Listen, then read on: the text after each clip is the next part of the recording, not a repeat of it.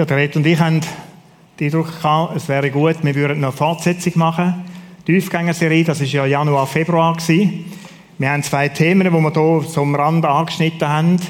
Und wir möchten die jetzt irgendwo einfach breiter, besser äh, da auf den, Gottesdienstkanal die Inputs haben. Das Thema, das ich heute habe, am nächsten Sonntag, das ist ein Thema, das wohl alle Menschen betrifft. Irgendwann im Leben. Doch irgendwo ist es so, dass man das einfach verdrängt, verstoßen, meist, wegstoßen von uns. In unserer Gesellschaft hat das Thema eigentlich wenig Platz. Wir sind so eine Generation, eine Gesellschaft, die es gern fröhlich und lustig hat. Und dann stört das ein bisschen, das Thema von heute Morgen. Leid und Leiderfahrungen, Leid im Leben. Wie gehen wir mit Leid um? Was ist denn Leid überhaupt? Das ist ein Freund von mir, der hat drei Kinder.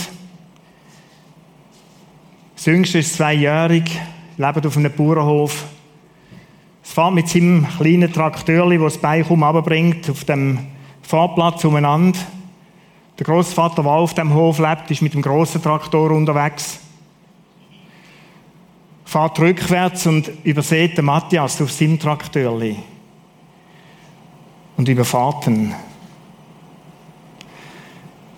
Leid. Der Großvater, der hat von dem Tag an bis zu seinem Tod kein Wort mehr geredet. Unendlicher Schmerz. Von einem Moment auf den anderen in dieser Familie. Oder da ist die Familie, das Ehepaar, wo ihren knapp fünfjährigen Sohn ins Bett bringt, Mittagsschläfli, erholen. Und der Vater geht schauen nach einer halben Stunde und lupft die Decke, rüttelt und spürt, unser Sohn ist tot. Der lebt nicht mehr, der bewegt sich nicht mehr. Der ist kühl an seinem Körper. Er läutet ihre Frau an, die am Arbeiten ist und sagt, es ist etwas Furchtbares passiert, musst heimkommen. Unser Janis ist gestorben. Die Mutter aufgebracht, aufgewühlt in ihren Gefühl, verlässt alles und fährt heim und spürt tatsächlich, das Bürli, das lebt nicht mehr. Das Leben ist von ihm gewichen. Leid. Oder ich denke an den 38-jährigen Familienvater, der morgen sich von seiner Frau verabschiedet. Die haben es gut miteinander und haben kurz das Morgen gegessen und geht zu den Türen aussteigt, auf seinen Töpf rauf, fährt oben durch Herr Schmettler durch, übersät den Traktor, kommt zum Crash und der Mann stirbt auf der Unfallstelle. Der Polizist hat die schwierige Aufgabe, heimzugehen. Zu dieser Frau sucht sie auf und sagt, es ist etwas Schreckliches passiert. Ihren Mann ist verunglückt. Ja, lebt er noch? Nein, er ist gestorben. Er ist bei diesem Unfall ums Leben gekommen. Von einem Moment auf den anderen großes Leid. Oder ich denke an die alleinerziehende Mutter mit vier Kindern, arbeitet in einem Unternehmen, ist, leitet den Einkauf dort und plötzlich macht sich eine Krankheit in ihrem Kopf breit. Man stellt fest, es ist ein Tumor in ihrem Kopf. Der wird operiert, das kommt gut, aber sie spürt von dem Moment an, ich kann mich nicht mehr konzentrieren. Ich habe so Lücken in meinem Gedächtnis, ich, ich bin vergesslich geworden. Und in dieser Firma probiert man es eine Zeit lang mit ihr und muss ihr dann sagen, los, jetzt in einem halben Jahr ist fertig. Wir müssen ihnen künden, so geht es nicht. Und dann steht sie so da und kämpft mit dem bis zum heutigen Tag. Leid, wo ins Leben gekommen ist. Sie ringt um eine Arbeitsstelle, das sind vier Kinder. Und sie möchte gerne und kann nicht.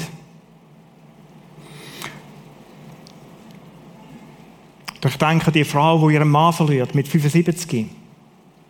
Etwas über 70. Schon längere Zeit von krank gewesen, von Krankheit gewesen. Und dann kommt der Tag, wo sie Bericht bekommt, ihr Mann ist gestorben. Und von dem Tag an ist nichts mehr wie vorher. Das Elende allein sie am Morgen beim Morgenessen. Da ist niemand mehr, der redet, wo ich höre, wie eine Türen aufmacht oder zumacht, wo die Zähne putzt, wo da ist.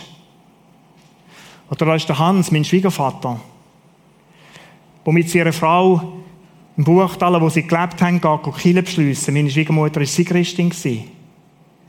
Am Sonntagabend an nichts denkt, gehen sie miteinander dort, gießen Blumen, sie läuft um die herum und hat einen Herzschlag und stirbt. Der Hans steht nach einer Zeit auf auf seinem Bänkchen, er ist ein bisschen gewichtiger, ist auf dem Bänkchen gesessen und läuft um die herum und sieht, dass Elsie am Boden liegt, seine Frau. Er hat sich nicht bücken aber er hat gesagt, er hat einfach zu ihr gesagt, stand doch auf. Was hast auch du? Und merkt, die redet nicht mehr.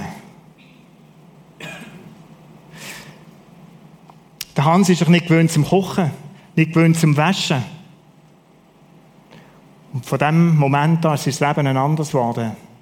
Ich denke an meine Frau, an Käthi, wo wir am Abend beim Raclette zusammengesessen sind und das Telefon kommt von der Schwester von ihrer Frau und sagt, du, die Mutter ist gestorben. Jung, knapp über 60. Hat überhaupt nicht ins Leben gepasst. Und wie bei uns eine Stille eingekehrt ist an diesem Familientisch, keiner hat mehr gewusst, was sagen. Leid. All die Beispiele zeigen eins, unser Leben ist sehr, sehr zerbrechlich. Und wenn wir uns noch so stark fühlen, heute Morgen vielleicht, es kann auf einen Moment total anders sein. Total anders. Leid tritt unverhofft in unser Leben ein, oft. Möchte heute Morgen und am nächsten Sonntag das Thema anschauen. Ich habe zuerst gedacht, ich komme ja einem Sonntag gut durch, aber das ist nicht der Fall. Darum nehme ich den nächsten Sonntag dazu und werde das Thema dann durch Leid begleiten, trösten, am 14. Juli im einzelnen Gottesdienst anschauen. Leiderfahrungen. Wir werden verstehen, was da passiert, wenn so etwas ins Leben tritt. Wie gehe ich mit dem um, ist die Frage, wenn es mich betrifft. Wie kann ich mit so etwas in meinem Leben kann ich überhaupt umgehen? Gibt es einen Weg durch? Wie hilft mir der Glaube in dem hinein, an Jesus Christus? Hilft er überhaupt?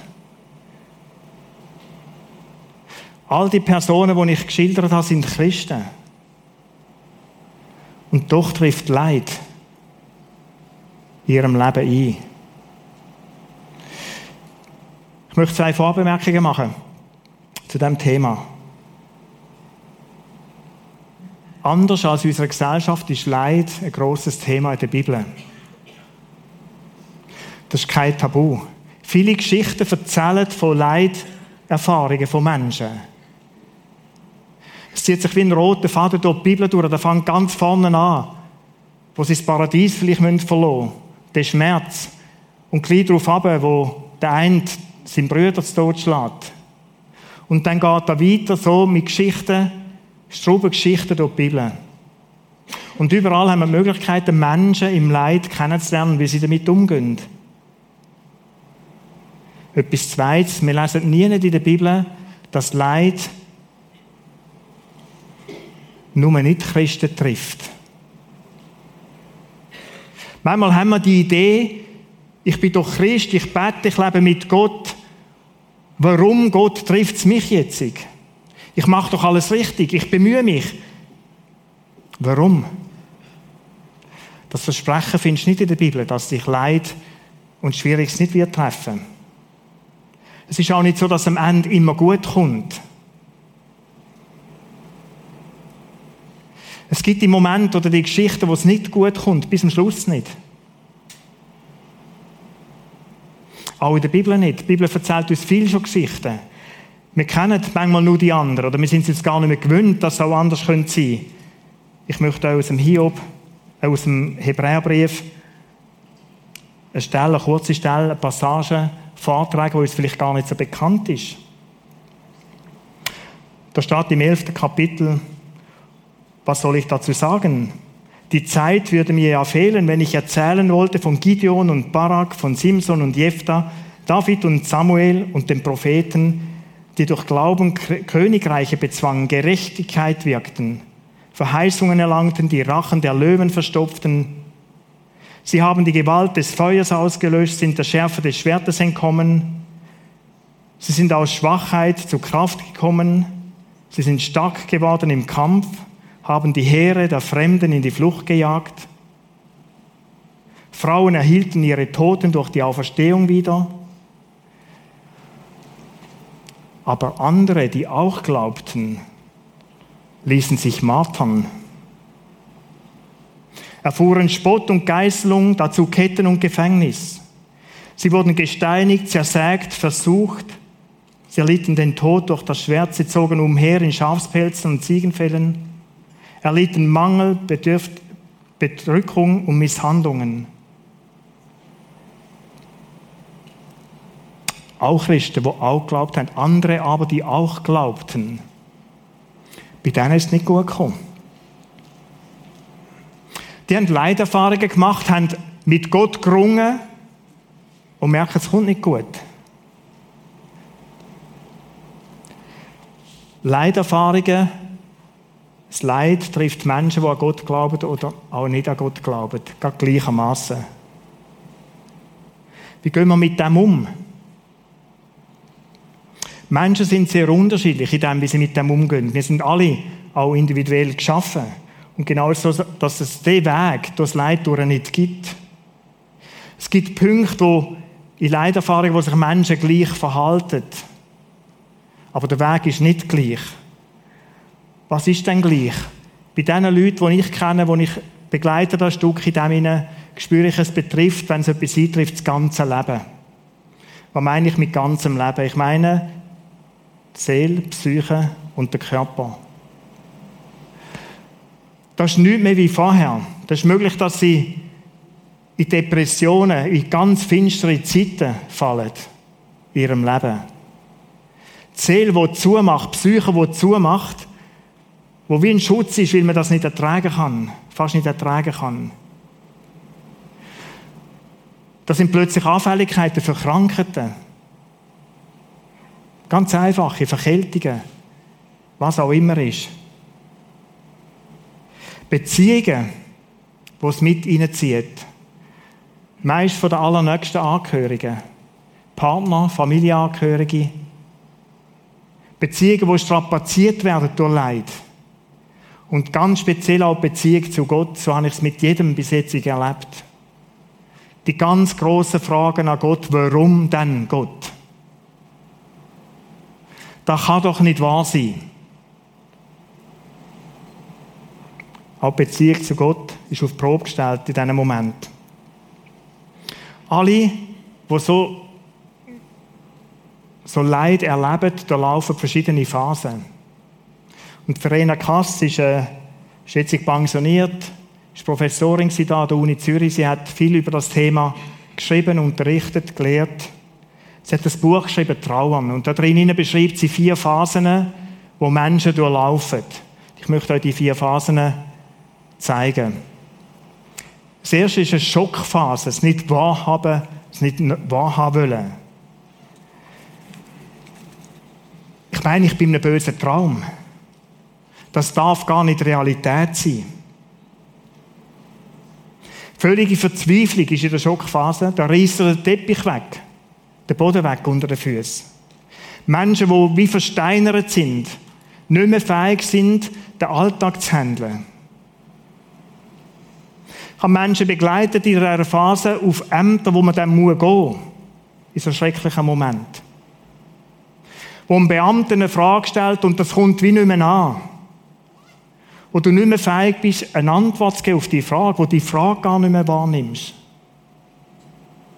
Wie versteinert, betäubt, nur noch funktionierend. Irgendwie das Nötige aufrechtzuerhalten, was ich gerade brauche.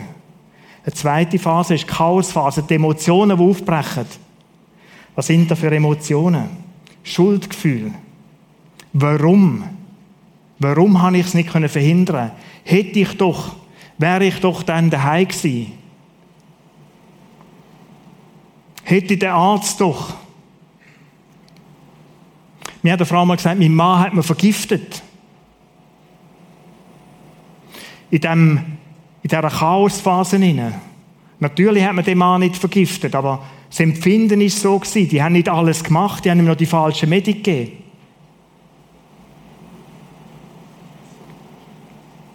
Wut.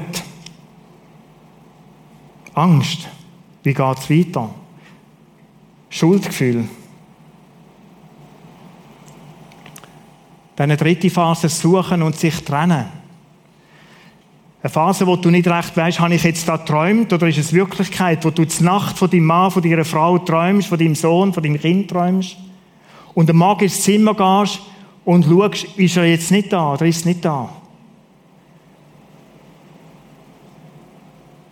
Habe ich jetzt nicht die Nacht mit ihm geredet? Und dann merkst du, nein, stimmt gleich nicht. Loslassen, suchen, sich trennen. Nein, es ist doch Realität. Und dann gleich denkst du wieder, ist ganz nah. Fragen, wo ist der jetzig? Eine vierte Phase.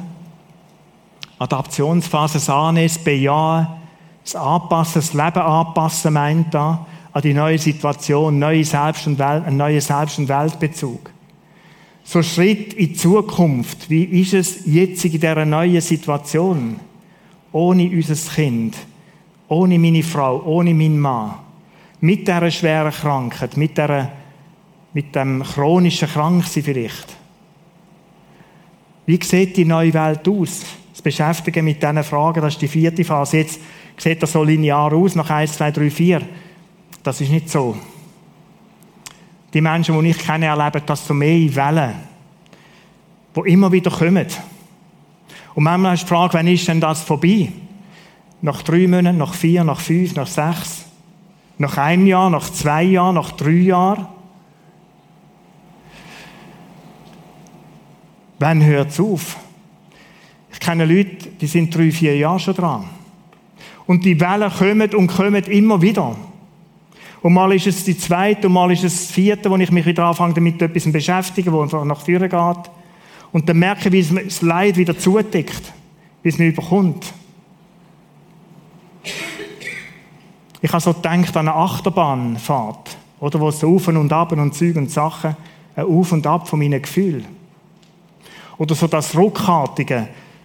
Es gibt ja da die Eurostar und die Geschichte da dem, im Europapark und da plötzlich fahrst du und zack, machst du so und du denkst, puh, was ist jetzt passiert? So sind die Gefühlswelten in dieser Phase. Oder in diesen Phasen. Wie gesagt, jeder Mensch verarbeitet Leid auf seine Art und Weise. Und jetzt möchte ich eine Klammer machen für Leute, die verheiratet sind. Wenn so Leid ein Ehepaar trifft, beide die gleiche Leiderfahrung machen, dann ist das eine der grössten Herausforderungen. Warum? Darum, weil jeder Mensch im ganzen Prozess von Trauer, von durchs Leid durchgehen, an anderen Punkten steht. Es gibt wie so eine erste Reaktion, die zusammen verbindet, die zusammen bindet. Und je länger das da andauert und du merkst, warum geht mein Mann jetzt wieder mit Kollegen Bier trinken? Warum kannst du überhaupt einen Stammtisch an hocken jetzt?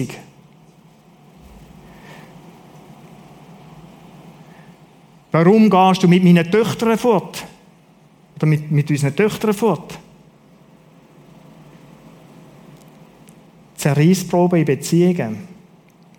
Das Wissen darum, dass man ganz individuell Leid verarbeitet, kann helfen, dass die Zerreissprobe, dass wir dort drinnen nicht zerrissen werden als Ehepaar. Ich kenne auch ein paar, die es im Leid verrissen hat. Wo das nicht ausgehalten haben, den unterschiedlichen Prozess oder das immer wiederkommende beim Partner oder der Partnerin. Und wo sagen, ich kann so nicht mehr. Eine Person, die nicht mehr hat mögen aufstehen, die einfach am Boden ist, geknickt ist. Und wo sich trennt. Und wo in allem Leid ihnen wie nochmal ein Leid reinkommt. Etwas, was sie nie haben wollen, wo gesagt haben, wir bleiben immer zusammen, was auch immer passiert. Da versprechen wir uns ja. Manchmal heute noch beim Heiraten. Wer weiß, was passiert, wenn wirklich so etwas passiert? Wie gehen wir mit so Sachen um? Ich möchte den Hiob anschauen. Der Hiob steht ja eigentlich fürs Leid und Leiderfahrungen ganz generell. Das Hiob-Buch ist voll. Auf der einen Seite ist es Trost für Leute, die Leid erleben, auf der anderen Seite ist es eine riesige Herausforderung, wie der Hiob das erlebt. Es ist gerade beides. Und ich möchte dem und am nächsten Sonntag ein bisschen seine Geschichte schauen und von ihm lernen, wie ist es dann gegangen, wer ist der Hiob gewesen. Ich möchte euch vorlesen aus dem ersten Kapitel vom Hiob, drei Vers, da wird er uns kurz beschrieben. Er war ein Mann, es war ein Mann im Land Uz, das ist so im Orient, zwischen Saudi-Arabien Jordanien, dort ist das etwa anzusiedeln. Er ist nicht Jude übrigens. Er hieß Hiob. Der war ein untadeliger und rechtschaffener Mann, der Gott fürchtete und das Böse mied. Und ihm wurden sieben Söhne und drei Töchter geboren, und an Herden besaß er 7000 Schafe, 3000 Kamele, 500 Joch Rinder und 500 Eselinnen. Und weil er dann in der Leihe können machen, einen Haufen Bedienstete, Mägde und Knechte, die für ihn geschafft haben, bei ihm geschafft haben. Das ist ganz kurz die Beschreibung, wo uns eingangs von dieser Geschichte erzählt wird. Der Hiob.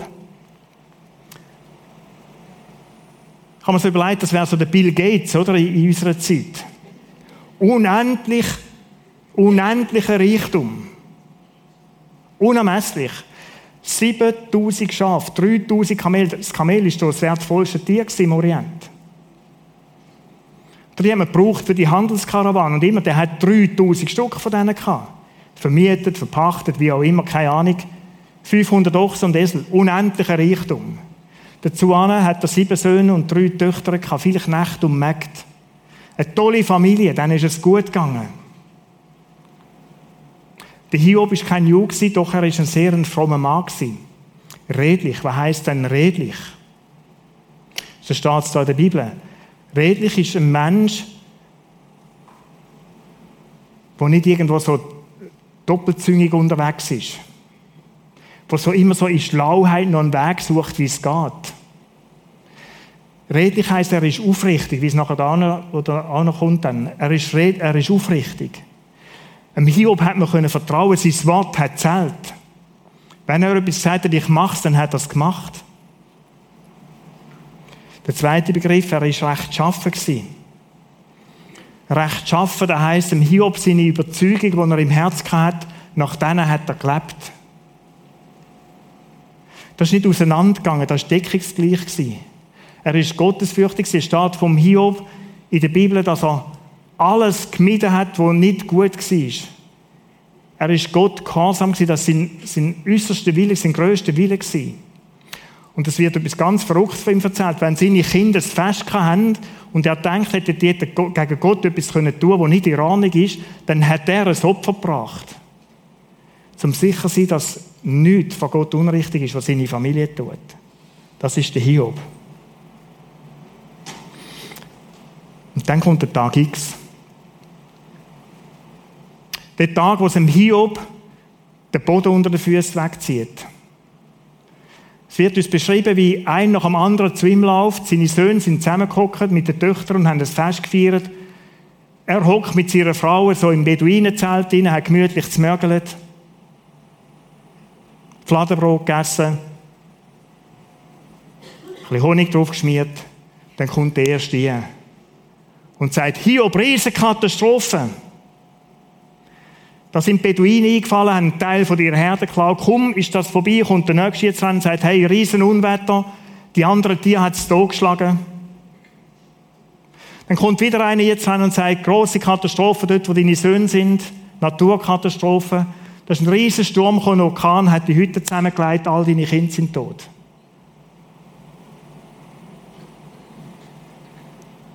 Sehbar Hiob hockt am Tisch oder liegt am Tisch, schüttelt sich und sagt, das kann doch nicht wahr sein. Was ist passiert? Sie vergewissert sich, dass es so ist. Und dann lesen wir die Reaktion vom Hiob.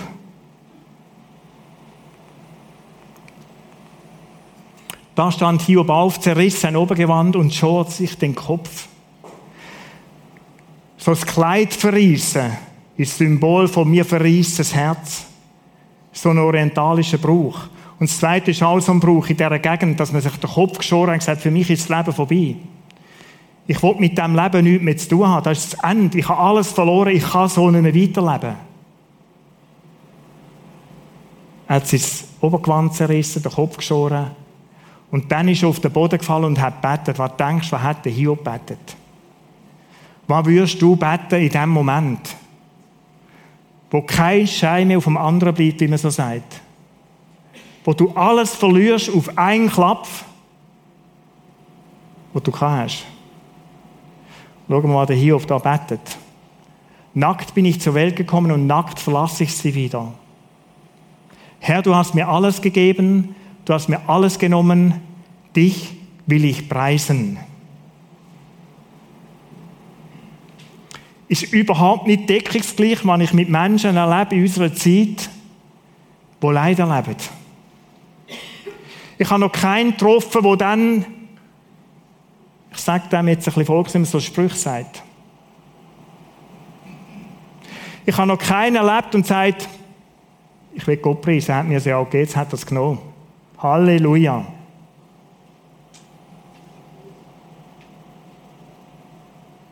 Unglaublich, die Worte vom Hiob. Man liest darüber weg, wenn man sich die Tragik vorstellt. Er hat alles verloren. Gerade alles verloren. Und dann erzählt der Hiob das. Dann betet er das zu Gott. Aber es wird noch verrückter. Der Hiob wird krank am ganzen Leib. Von Kopf bis Fuß hat er eitrige Geschwür. Er hat Fieber, ist schwer krank.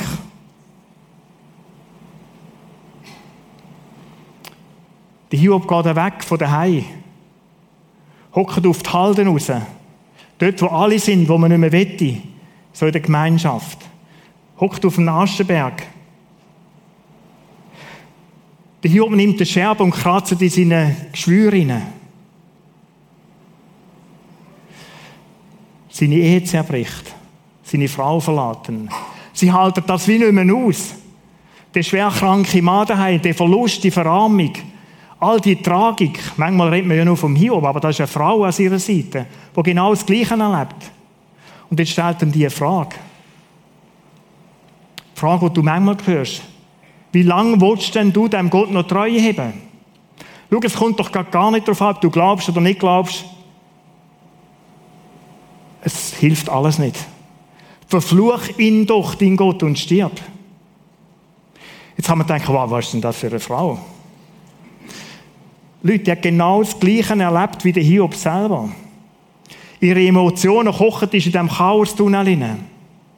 Und dort drinnen fängt sie an reagieren und sagt, was bringt's denn? Das ist ein ehrlicher Gedanke. Und die hast du dann manchmal, wie lange wollt ich denn, wie lange willst du noch an Gott festheben? Kommt doch eh nicht drauf an, ob du glaubst oder nicht glaubst, spielt doch gar keine Rolle. Wend dich doch von dem Gott ab.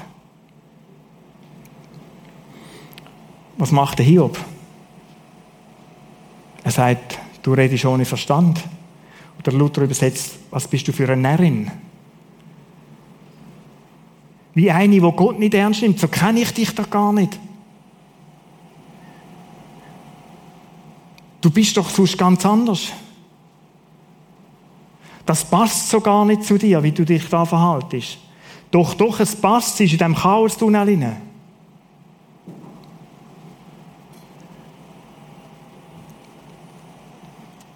Wenn Gott uns Gutes schickt, nehmen wir es gerne an. Warum sollen wir dann nicht auch das Böse, Schwere aus seiner Hand annehmen? Wow. Wow, Hiob. Und da steht der Wort oder annehmen. Nicht nur hinein, es Leid hinein und sagen, es ist halt so geworden, sondern ich nehme es an von Gott. Er hat mir das Gute geschenkt und jetzt wollte ich auch da annehmen, zu mir nehmen, es soll Teil sein von mir. Hinein ist so dulden, es ist jetzt halt so. Und er geht einen Schritt weiter und sagt, ich nehme es bewusst an.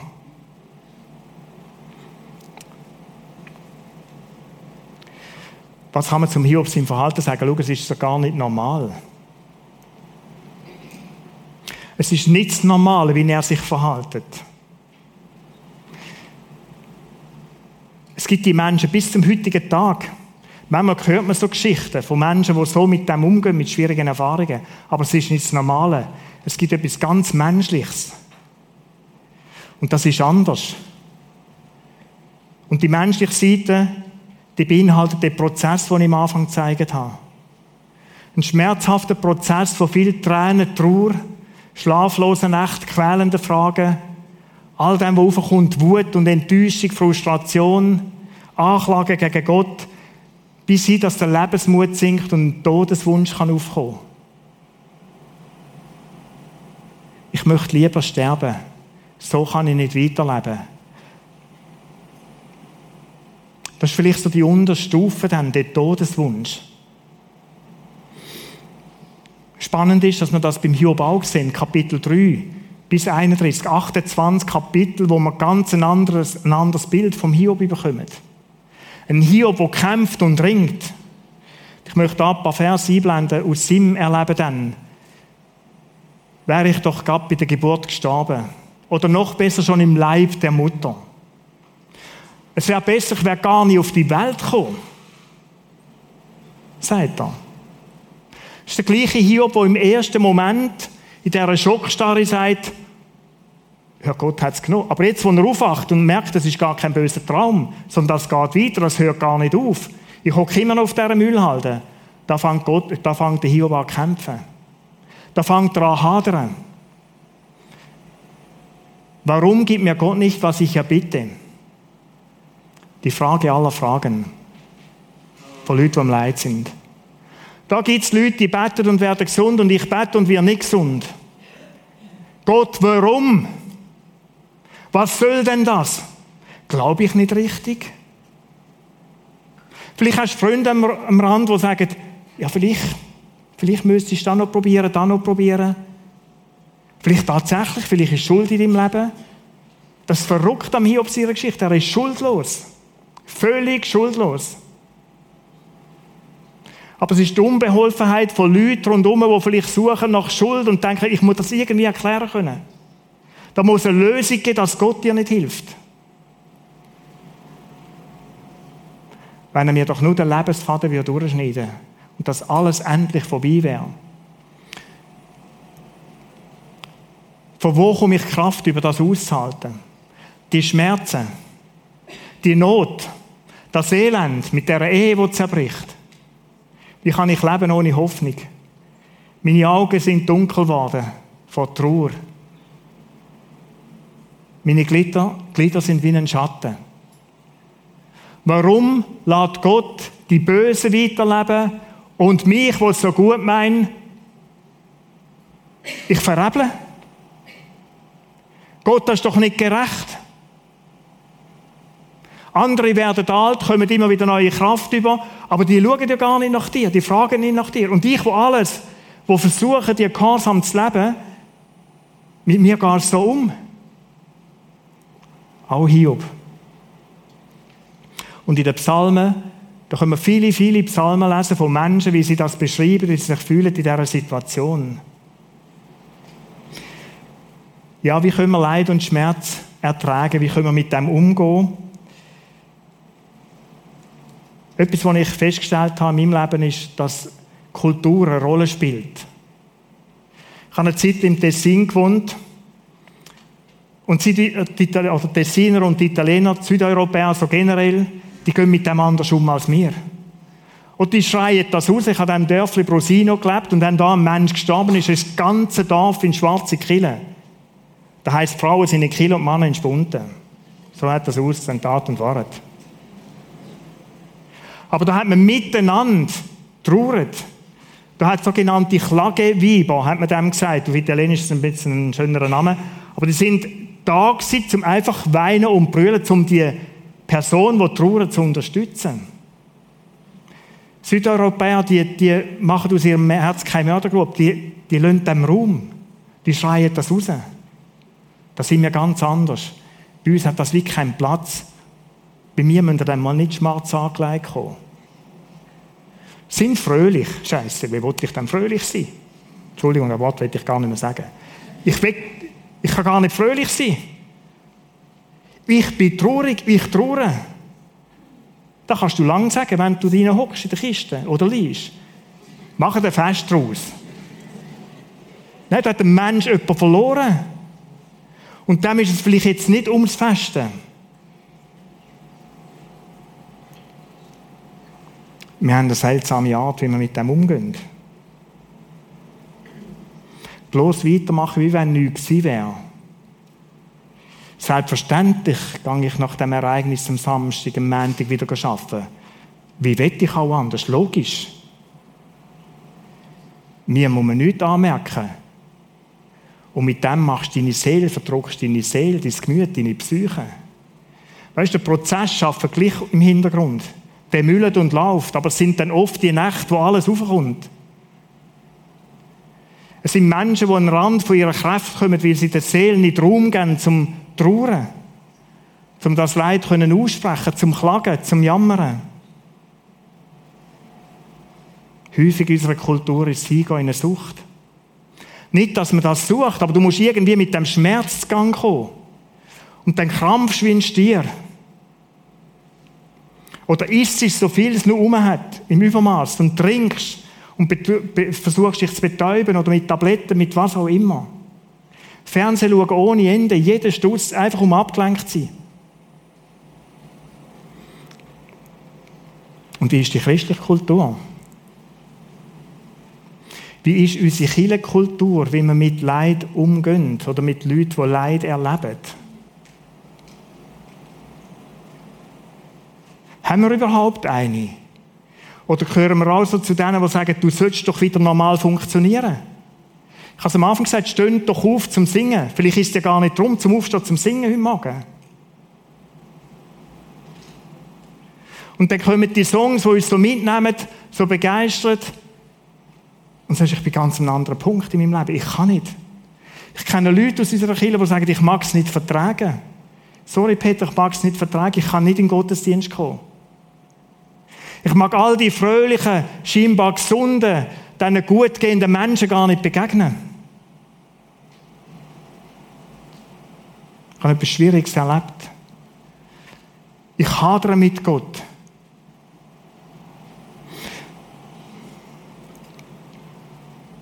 Freut euch, dass ihr zu Christus gehört, sagte Paulus. Ich kann mich aber gar nicht freuen.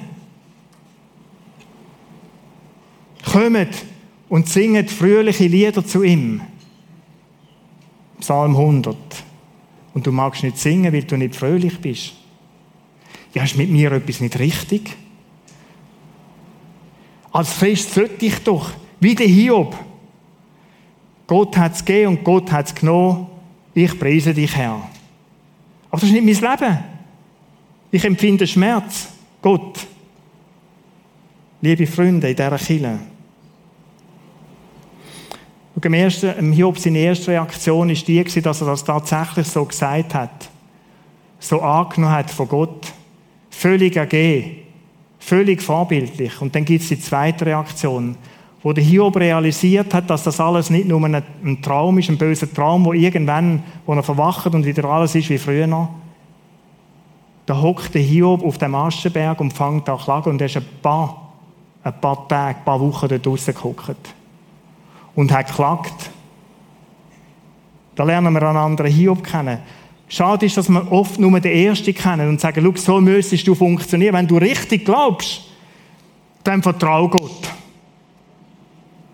Leute, ich habe zu viel gesehen in meinem Leben. Und ich weiß, dass es die Momente gibt, wo du sagst, ich kann einfach nicht mehr. Es gibt den Psalm 88, da gehe ich im nächsten Sonntag darauf ein, wo einfach nur schwarz ist. Der hört ganz dunkel und schwarz auf. Kein Happy End wie bei vielen anderen Psalmen. Und ich werde dich wieder preisen und ich werde aufstehen, weil du mir Kraft gibst. Der Psalmschreiber hat das nicht erlebt. Und doch hat ihn Gott gehebt. Auch in dem Moment, wo er nicht mehr hat singen und jubeln, wo keine Zuversicht mehr im Leben war, hat ihn Gott gehebt.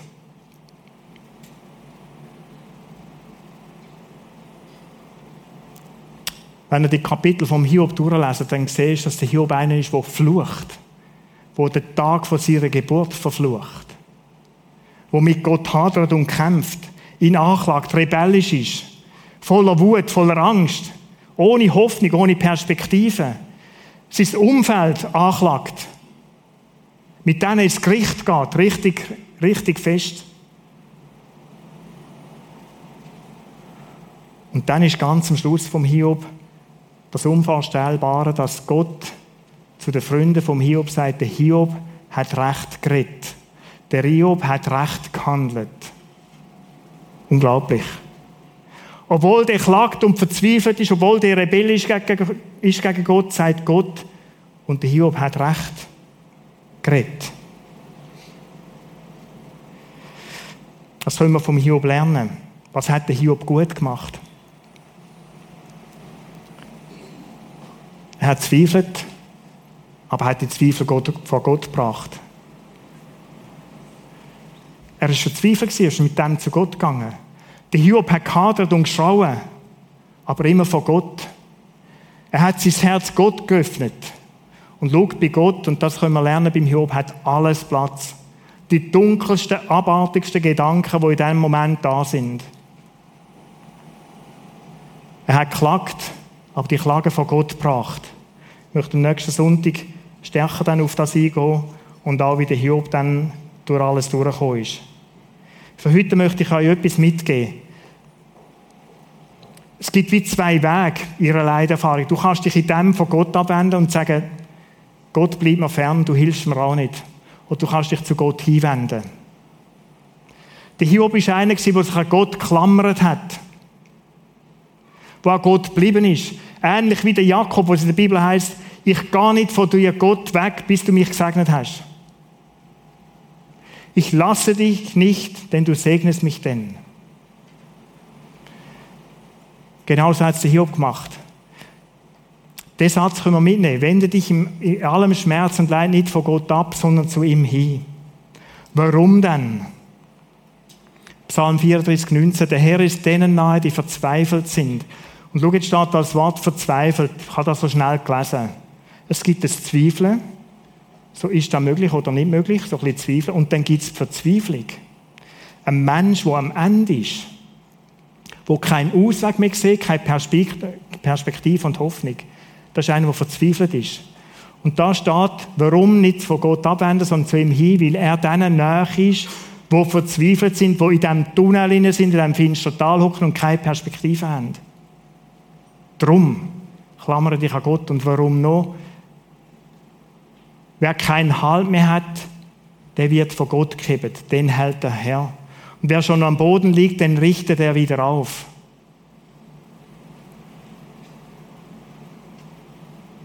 Versprechen von Gott. Wenn du am Boden liegst und nicht mehr magst, keine Kraft hast, dann ist er da an deiner Seite und bleibt an deiner Seite, wie es David im Psalm 23 schreibt. Er ist dabei diesem finsteren Zahl und hilft auch wenn du nichts spürst. Und er wird wieder aufrichten, er wird Perspektive schenken, er wird Hoffnung geben, er wird durchtragen durch schwierige Zeiten.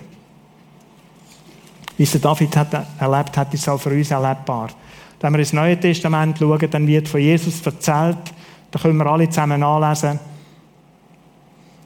wie er für jeden, der am Wegrang war, der irgendwo in einer schwierigen Zeit war, etwas Schwieriges erlebt hat, Kranke, wie Leute, die Angehörige verloren haben, da hat er sich Zeit genommen. Seine Agenda war voll mit Leuten oder mit Terminen, wo er mit Leuten hatte, die Leid erlebt haben. Lies die Geschichte mal durch. Er liebt gerade die, die zerbrochen sind. Die, die nicht mehr mögen. Um die hat er sich gekümmert. Auch wenn die ganze Menge rundherum gejubelt und gejuchzt hat. Zu denen ist er hingegangen. Hat seinen Terminplan geändert. Und ist dort hin. Hat mit diesen Leuten geredet, hat sie aufgerichtet. Er bleibt an unserer Seite. Er bleibt auch an deiner Seite. Wenn du heute Morgen da sein und in so einer Zeit sein, dann ist es immer schwierig von der Bühne und so. Ich will viel lieber mit dir reden. Aber ich möchte das zusagen, das gilt auch für dich, wenn du in so einer Situation bist. Und wie gesagt, du musst dich nicht schämen, wenn da nach drei oder fünf Jahren immer noch so ist. Das Chaos immer noch wieder so kommt. In diesem Moment, auch nach fünf Jahren, ist Gott bei dir und möchte dich wieder aufrichten, dir neue Kraft geben. Empfinde dich nicht als komisch. Und ich möchte sagen, du hast Platz in unserer Kirche mit dem, wenn du leidest. Auch mit dem, wenn du mit Gott haderst und nicht mehr kannst anfangen. Wir wollen der Kirche sein, auch für Menschen in, dem, in dieser Situation.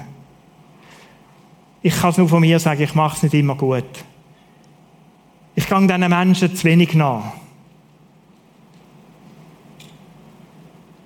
Ich möchte es lernen, besser zu machen. Wir alle möchten es lernen, besser zu machen. Aber ich kann dir das sagen, Jesus, auch wenn dich vielleicht dein Pastor aus den Augen verliert oder du hat dich aus den Augen verloren hat, bei Jesus passiert es nicht. Er ist an deiner Seite.